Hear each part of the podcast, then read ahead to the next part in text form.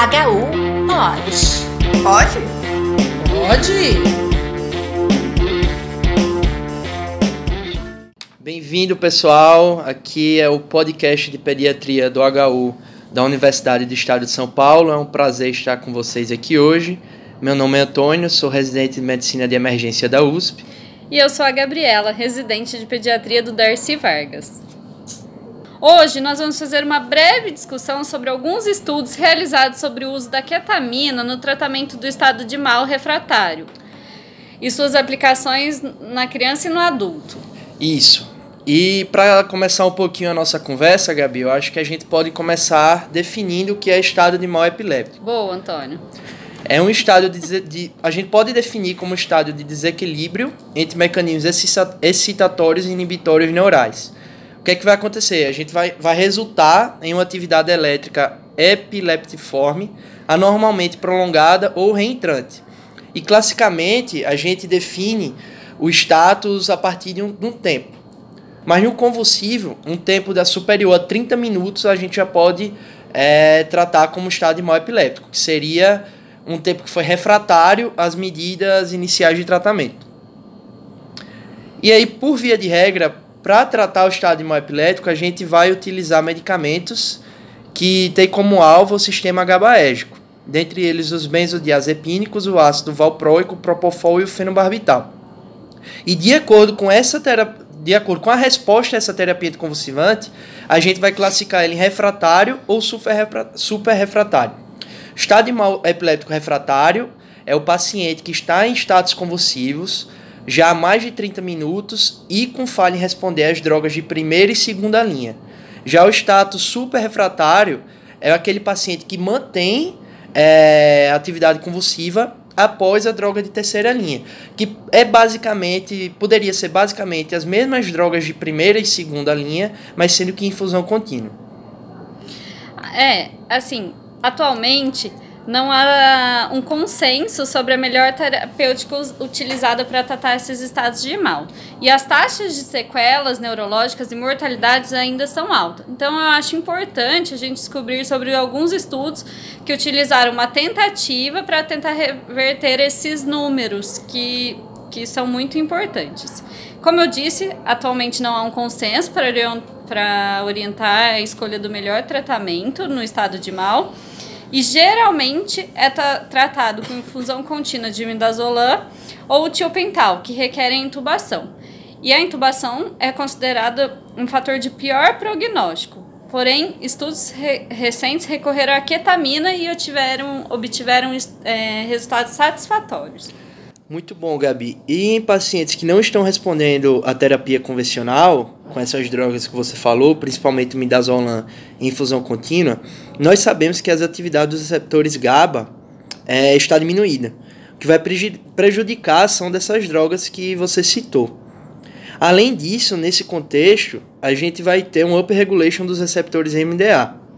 E quando a célula está despolarizada, é, que no caso do paciente em estado epilético vai estar constantemente despolarizada, a ação do glutamato e da glicina vai fazer com que receptores de canais iônicos que temos nos receptores NMDA estejam constantemente ativados.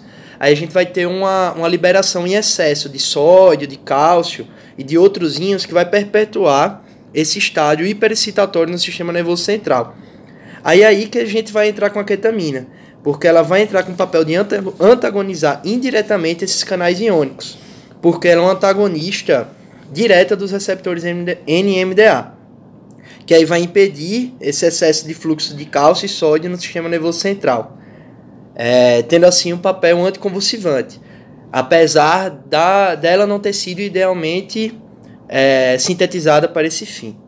É, Antônio, mas lembrando que por sua ação simpatomimética, a queta também não tem é, propriedades depressoras cardíacas e não causa hipotensão. Mas tem efeitos adversos sim. E a principal preocupação é em relação aos sintomas psiquiátricos, mas é mais frequente no adulto do que na criança. Aumento de salivação e hipersecreção de muco bronco foi relatado nas crianças também.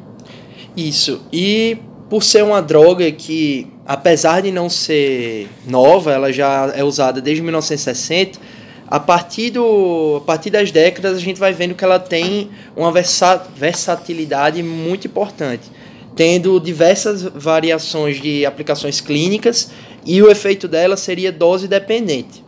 É, a partir de doses acima de 1mg quilo são tidas como dissociativas, que são muito empregadas no contexto da sequência rápida de intubação. Por quê? É, a partir da velocidade que a gente está aplicando a droga, ela vai levar a um status dissociativo do paciente, ou seja, ele não vai saber o que está acontecendo em volta dele, mas ele também não vai perder o drive respiratório, que seria a grande vantagem do uso da ketamina nesse contexto, mas isso já é assunto para outro podcast. Já doses de 0,1 até um máximo de 0,5 mg quilo são empregadas quando o nosso objetivo é analgesia, que é muito importante para a realização de procedimentos e ela tem pode ser utilizada em diversas faixas etárias, que a gente já tem relatos de uso da ketamina a partir de um mês de idade. Ou seja, aquele paciente, aquela criança que teve um trauma, caiu de bicicleta, quebrou um braço, luxou um ombro, algo do tipo, tá dando muito trabalho no pronto-socorro, tá com muita dor, gritando muito, a gente pode usar a ketamina em doses baixas para facilitar no procedimento. É, nós poderíamos passar o dia todo aqui conversando sobre o uso de Keta, Antônio, mas vamos focar hoje em algo que vem sendo estudado cada vez mais, que é a aplicabilidade da ketamina no tratamento do estado de mal refratário. Isso, a gente separou alguns estudos e a gente pode começar falando de um estudo retrospectivo que foi publicado na Neurology em setembro de 2020. Nele, a gente identificou 261 pacientes adultos que estavam em estado de mal epiléptico super refratário, que seria aquele paciente que mantém o status após a droga de terceira linha, e todos eles foram admitidos na UTI neurológica da Universidade de Colômbia, no período de 1 de janeiro de 2009 a 31 de dezembro de 2018. E qual foi o principal desfecho avaliado? Foi controle do status em 24 horas, que eles definiram como uma diminuição de 50% de atividade epiléptica ou controle total das convulsões. E aí, como é que foi feito? É, desses pacientes, no caso dos 261 pacientes, 68 receberam a, a em bomba de fusão contínua. E é numa dose média de 2 mg quilo hora. E eles também receberam, todos os pacientes receberam midazolam em fusão contínua também, que eles já estavam com a droga terceira linha. A QET entrou como uma droga adjuvante todos os pacientes foram monitorados com eletroencefalograma contínuo. Eles fizeram um eletroencefalo quando foi começado o midazolam, ou seja, imediatamente antes da ketamina, um durante o uso da ketamina e outro após até 24 horas da suspensão da ketamina, para ver se realmente foi efetivo. E os dados encontrados nesse estudo sugeriram que a infusão contínua de keta foi efetiva no tratamento do estado de mal superrefratário sim é 81% dos pacientes, no caso, 51 do total, 55 pacientes daquele total que a gente já tinha falado, é, que receberam a droga, tiveram ao menos 50% de redução de atividade epiléptica em até 24 horas do início da terapia. E desses 55 pacientes, ou seja, desses que tiveram até 50% de redução, 43 tiveram resolução total do estado de mal. E outro diferencial desse estudo foi que o início da droga foi feito em 48 horas. Por quê? Porque acredita-se que a eficácia do tratamento é inversamente proporcional ao tempo de início de infusão da ketamina. Tendo em vista que já a gente já tem outros estudos que foi tentado utilizar a keta como terapia adjuvante na, de terceira linha, mas ela foi iniciada após cinco dias de, de tratamento. E aí foram observados piores desfechos. E a gente também tiveram, a gente teve também desfechos secundários avaliados que demonstraram diminuição na necessidade de droga vasoativa e também foi observado que não teve aumento da hipertensão intracraniana, que era um dos receios de uso da ketamina. Porém, apesar de ser um estudo muito bom e que mostra resultados promissores, os próprios autores demonstraram algumas ressalvas, principalmente contra limitações metodológicas do estudo. É, apesar de ter sido né, o maior estudo é, observando a ketamina é, e a sua repercussão é, na neurofisiologia do paciente, com a monitorização contínua da pressão intracraniana e com eletroencefalo contínuo, é, os principais pontos que a gente pode utilizar como crítica desse estudo é o fato dele ser um estudo retrospectivo e unicêntrico, que vai limitar a generalização dos resultados para outros centros. E também da queta ser utilizada em conjunto com outras drogas, no caso, o midazolam. E a indicação da queta foi por conta do médico assistente, não foi randomizado, porque a gente pode ter um viés de seleção. E por fim, a gente não comparou pacientes que estavam já em terapia de terceira linha em pacientes que receberam a terapia de terceira linha e mais queta. Aí a gente meio que não sabe se ele já, se ele teve a resolução do estado porque ele já teria mesmo ou se teve por conta da ketamina. Aí seriam algumas limitações desse estudo. E de criança, Gabi, o que é que a gente tem aí? É, Antônio, em criança, nós temos o estudo de Uvento, publicado na revista Epilepsy e Behavior em 2015, realizado, foi realizado em, entre 2009 e 2015 e utilizou o, hospital, o protocolo do Hospital Infantil Meyer, na unidade de neurologia pediátrica na Itália. Ele, esse estudo reuniu 13 crianças entre 2 meses e 11 anos, que ao todo tiveram 19 episódios em momentos diferentes de estado de mal.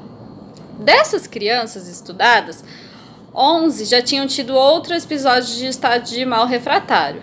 E as más formações cerebrais foram a etiologia mais frequente dessas crianças, em torno de 30%. Nesse protocolo, o tratamento foi realizado com queta na dose de 2 a 3 miligramas quilo em bolos a cada 5 minutos e foi realizado em até 15 minutos da admissão da criança no hospital. Foram feitas até duas repetições dessa dose, é, seguido por uma manutenção da queta de 10 a 60 microgramas por quilo por minuto, que variou entre 48 horas a 17 dias. A dose de manutenção nesse estudo foi aumentada a cada 10 minutos com base na resposta clínica ou do eletroencefalograma. Nesse estudo foram comparados dois períodos, onde de 2009 a 2012, a queta foi realizada depois da infusão do midazolam contínuo, o que provoca maior necessidade de intubação, considerado fator de pior prognóstico. A partir de 2013, para evitar a ventilação mecânica, eles utilizaram a queta antes de considerar os anestésicos convencionais, como o midazolam, tiopental ou o propofol. Os resultados, Antônio, foram bem favoráveis, viu? E apontam que dos 19 episódios, 14, que é em torno de 73%, foram revertidos com o uso de queta. E a intubação foi evitada em 5 pacientes, que é 38%. Olha que beleza! Os episódios que não foram controlados com a queta também não responderam aos fármacos convencionais e necessitaram de remoção cirúrgica cortical.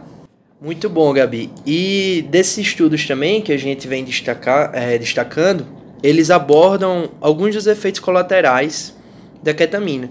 E nesse estudo em específico, a gente teve um aumento da, da salivação por parte do paciente e um aumento leve e transitório também de enzimas hepáticas, mas a gente sabe que podem existir é, outros efeitos colaterais. Mas é importante também que nenhum dos dois estudos foi observado aumento da pressão intracraniana, que como eu já tinha falado, era um receio muito grande na utilização da ketamina. E esse estudo, apesar da amostra ser pequena, fornece mais evidência também do uso da queta para o tratamento do estado animal, além de evitar intuba é, intubação nas nossas queridas crianças. E outro estudo italiano, que é o braço do estudo de Uvento, é, foi o de Rossati, realizado entre 2009 a 2011. Foi realizado na mesma UTI desse hospital. E é uma série aberta, não cega e sem grupo de controle, que foi publicado na revista Neurology em 2012. Ele incluiu nove crianças entre 1 ano a 10 anos com estado de mal refratário, sendo que quatro delas, que é em torno de 44%, já tiveram relatos de mal anteriormente. Nessa série foi realizado o mesmo protocolo do estudo de Uvento, porém antes da queta, todos os pacientes receberam pelo menos um anestésico EV, seja ele midazolam, tiopental ou propofol. Nesse estudo, a ketamina também aparece eficaz e segura para o tratamento de crianças. Seis pacientes apresentaram resolução das convulsões e a duração da infusão da queta foi em média de seis dias e não houve recaída das, das convulsões. Das três crianças que não responderam ao tratamento, duas foram curadas por remissão cirúrgica cortical. Nenhum dos nove pacientes do estudo apresentaram efeitos colaterais sérios. É, Gabi, e o que, é que a gente também pode tomar de conclusão, tanto para adulto quanto para criança, a gente tem essa limitação de amostras pequenas né, dos estudos, e nós não temos até o momento estudos randomizados sobre o assunto. Mas apesar dessa escassez de, de ensaios clínicos, de estudos com maiores evidências, a gente já tem um ensaio clínico em adulto, que é randomizado está em andamento. Está sendo desenvolvido por pesquisadores da Universidade do Alabama, no qual eles estão avaliando a eficácia entre o uso da ketamina em fusão contínua comparada já à terapia padrão antepiléptica, já de primeira e segunda linha, no estado de mal. É, e o estudo iniciou em abril de 2017 e estava previsto para ser concluído agora em maio de 2021. Que resta agora a gente esperar esses resultados e ver se a gente tem alguma novidade aí que altere nossa conduta no, no dia a dia. É isso aí, Antônio. Muito obrigada, pessoal. Espero que vocês tenham gostado. Beijo. Muito obrigado, pessoal. Tamo junto. HU pode. Pode? Pode.